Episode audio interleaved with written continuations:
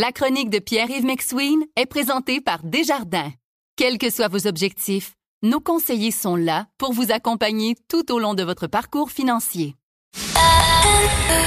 C'est 23. Voici la chronique économique de Pierre-Yves McSween. On manque de logement, Pierre-Yves. On manque de logement, certain. C'est pas tout le monde qui vend sa maison en trois semaines avec un post Facebook, Ah, tu comprends?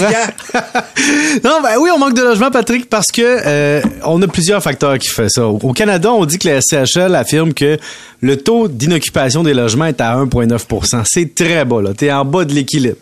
Ça, ça veut dire qu'il manque de logements pour que l'espèce de, de problème structurel de, du monde qui cherche des logements par rapport à du monde qui en offre, il y a un problème. Tu sais, pas parce que, tu sais, les gens disent, ben, il y a 1,9% de logements, il n'y a pas de problème. Ouais, mais peut-être que ton logement est dans une région qui est Ouais. pas proportionnelle à ce qui est besoin. Et donc, je te ramène à pourquoi c'est comme ça. Ben, depuis 20, 30 ans, Patrick, il y a une réalité qui existe, c'est que si tu mets la main sur un terrain, par exemple, dans la région métropolitaine, puis tu te dis, ah, je vais construire. Pourquoi tu construis pas des logements? C'est bien facile. Quand tu veux vendre à un promoteur immobilier qui va vendre, du- qui va louer du locatif, il va prendre des logements puis il va les louer. Ce promoteur-là, cette personne-là se dit combien ça me rapporte, combien ça me coûte. Elle n'est pas prête à payer une prime pour vivre dedans puis dire mon Dieu, je suis bien avec mon latte du Myland. Tu comprends? Adore, alors, quand tu vends un condo à deux hipsters, tu leur charges plus cher implicitement que la valeur locative de l'immeuble pendant des années. Donc, c'est comme si le constructeur de la tour à condo prenait le profit des prochaines années puis l'encaissait tout de suite. Et avec les règles actuelles d'assurance, d'auto-assurance, de frais de condo, c'est très difficile de rentabiliser un immeuble neuf de la même façon que tu le fais lorsque tu vends à quelqu'un. Et donc, c'est pour ça que, depuis 20 ans, on a bâti du condo. Comme les gens pouvaient s'endetter au début du millénaire jusqu'à 40 ans, il n'y en avait pas de problème. On a vendu, on a vendu. On a réglé le problème de logement en rendant des gens propriétaires. Maintenant, avec la hausse de taux d'intérêt, on se retrouve devant une réalité où les gens peuvent plus nécessairement acheter. En plus, on leur demande de se qualifier sur 25 ans avec 2% de plus que ce qui serait négocié à la banque pour être sûr qu'on est capable de payer. Mais là, présentement, Patrick, si on est capable de se financer à 6, ça veut dire qu'il faut se qualifier pour 8% Ça fait en sorte que le monde se garoche sur le locatif. Mais là, quand tu quand tu te garoches sur le locatif puis qu'il n'y a pas d'offre, tu comprends que c'est ça qui crée des problèmes. Ajoute à ça, mettons que je veux bâtir un immeuble à revenus, mais faut que je paye la TPS TVQ, faut que je paye des travailleurs de la construction dont les salaires ont été bonifiés, faut que je paye des matériaux en plus-value, faut que je respecte les nouveaux codes du bâtiment qui ne font de plus en plus qu'augmenter le coût de construction parce que dans un logement des années 50, ça te dérange pas d'entendre quelqu'un en haut à l'eau toilette. Mais dans un logement des années 2000, hey, il faut que ça soit insodérisé que quand le gars met du Metallica en haut, tu l'entends pas. Pas toujours le cas, hein? Non, mais c'est ça, que- mais ça se paye, tu comprends? Maintenant, quand tu bâtis sur plusieurs étages avec un ascenseur ou pas ou avec au moins un tant de nombre d'étages, ça te prend des planchers de béton. C'est des structures qui coûtent cher.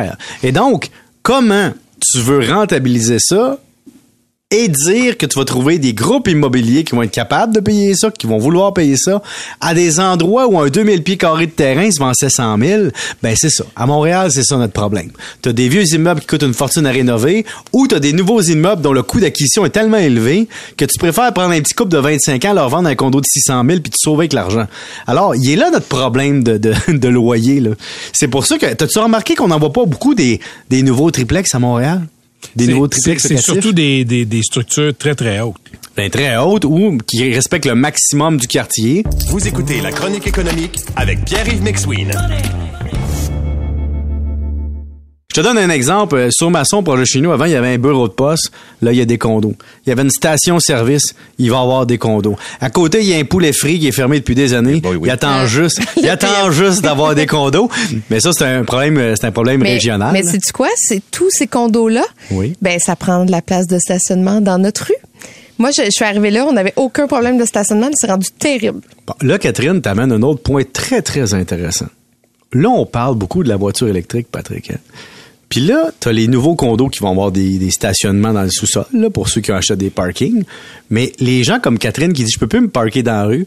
Si Catherine n'a pas d'accès à sa cour avec sa voiture par la ruelle, Catherine, si elle veut recharger sa voiture électrique, devra aller dans des bornes futures commerciales. Pas dans des bornes de la maison. Alors, il va y avoir dans le futur aussi deux types d'habitations à Montréal. Les habitations où ton panneau électrique est connecté à ta voiture et que ta voiture recharge ton ton panneau électrique pendant les périodes de pointe et ceux qui n'ont pas cet avantage-là, qui vont recharger leur voiture dans la rue et qui vont payer le tarif commercial de la borne de la rue. Ou, ou alors, il y aura une sorte de technologie où tu stationnes ton auto au-dessus d'une d'une plaque euh, aimantée, puis euh, ça va ça va charger. Comme Toi, Patrick, t'écoutais Comme hein, les téléphones. t'écoutais Back to the Future, puis tu sais quand tu pensais qu'en 2015 ça allait voler, hein? Écoute, ce que je te dis, c'est que la technologie évolue rapidement. Oui, mais comment, la- ce que j'essaie de dire, c'est la, la borne dans la rue, mettons la borne Oui. au Québec qui est présentement au coin de ma rue. Les gens qui rechargent là payent plus cher qu'à la maison, Oui. puis ils peuvent pas recharger leur maison avec leur auto. Non. Tu comprends? Et quand il y a du déneigement, il faut qu'ils sacent leur camp. Alors, ce qu'on ce qu'on sous-entend par notre analyse ici, c'est que là, on parlait de logement, mais on est rendu dans l'habitation de l'achat, c'est de se dire, avoir un stationnement relié à ton panneau électrique va avoir plus de valeur dans le futur. Alors, ceux qui sont en train de magasiner un plex ou une maison présentement, vous devez implicitement penser qu'il y a une prime à avoir une auto qui peut être branchée dans sa propre maison, puis qu'on sous-estime cette valeur-là. Et que dans 10-15 ans, les immeubles où il y aura un stationnement dans le cours avec un panneau électrique qui recharge la maison aura un avantage stratégique bien plus que de pouvoir afficher ta maison à vendre dans le éco-vedette. Je te garantis, ça va être incroyable. Merci Pierre-Yves. Salut. On se retrouve euh, lundi.